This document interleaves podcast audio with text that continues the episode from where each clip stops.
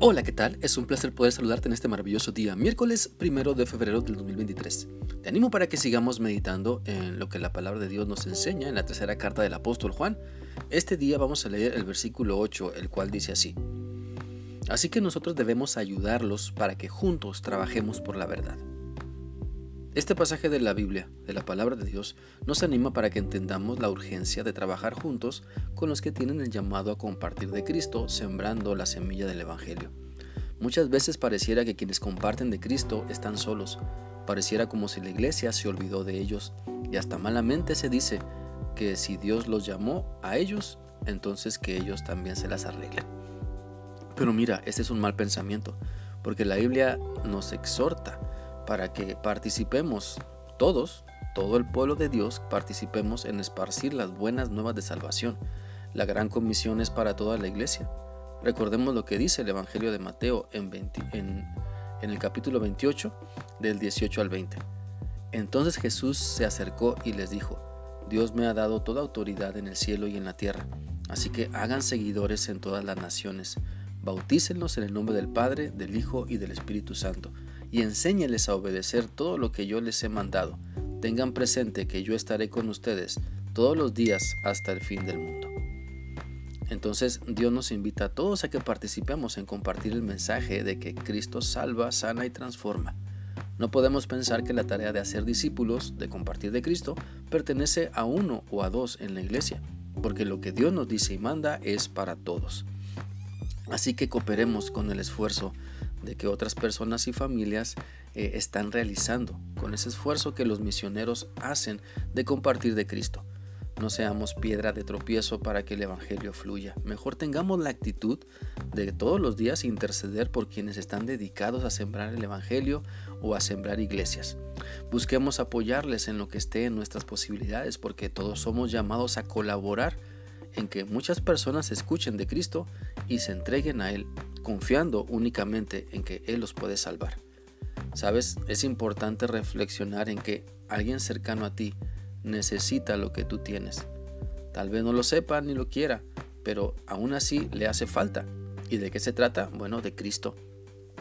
Eh, en primera de Juan 1, del 1 al 2, dice, lo que era desde el principio, lo que hemos oído, lo que hemos visto con nuestros ojos, lo que hemos contemplado y palparon nuestras manos tocante al verbo de vida porque la vida fue manifestada y la hemos visto y testificamos y les anunciamos la vida eterna, la cual estaba con el Padre y se nos manifestó.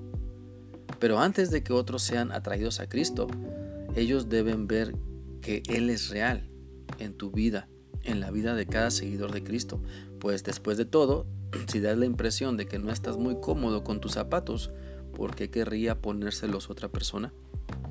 Mira, Después del encuentro que tuvo Saulo de Tarso en el camino a Damasco y que cambió su vida, Dios le dijo, te he aparecido a ti para ponerte por ministro y testigo, librando al pueblo y a los gentiles para que abra sus ojos. Eso está en Hechos 26, del 16 en adelante. Entendamos entonces lo siguiente.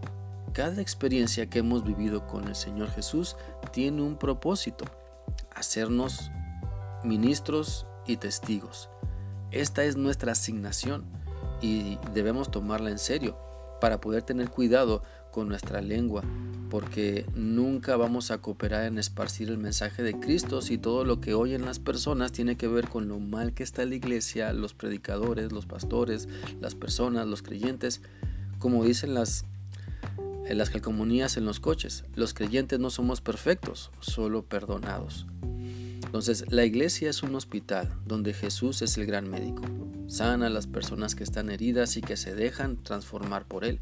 Y mientras algunos en la iglesia les va muy bien en esto, otros están en cuidados intensivos. Es el, este, hecho, este hecho es importante. El mensaje presentado y entendido correctamente debe atraer a las personas y no alejarlas. Así que nuestra tarea es ser eh, cooperativos cooperar, ¿verdad? Apoyar, ser testigos presentando a Cristo, intercediendo, orando, porque a la Biblia dice en primera de Juan 1, 1, lo que hemos visto con nuestros propios ojos y tocado con nuestras propias manos.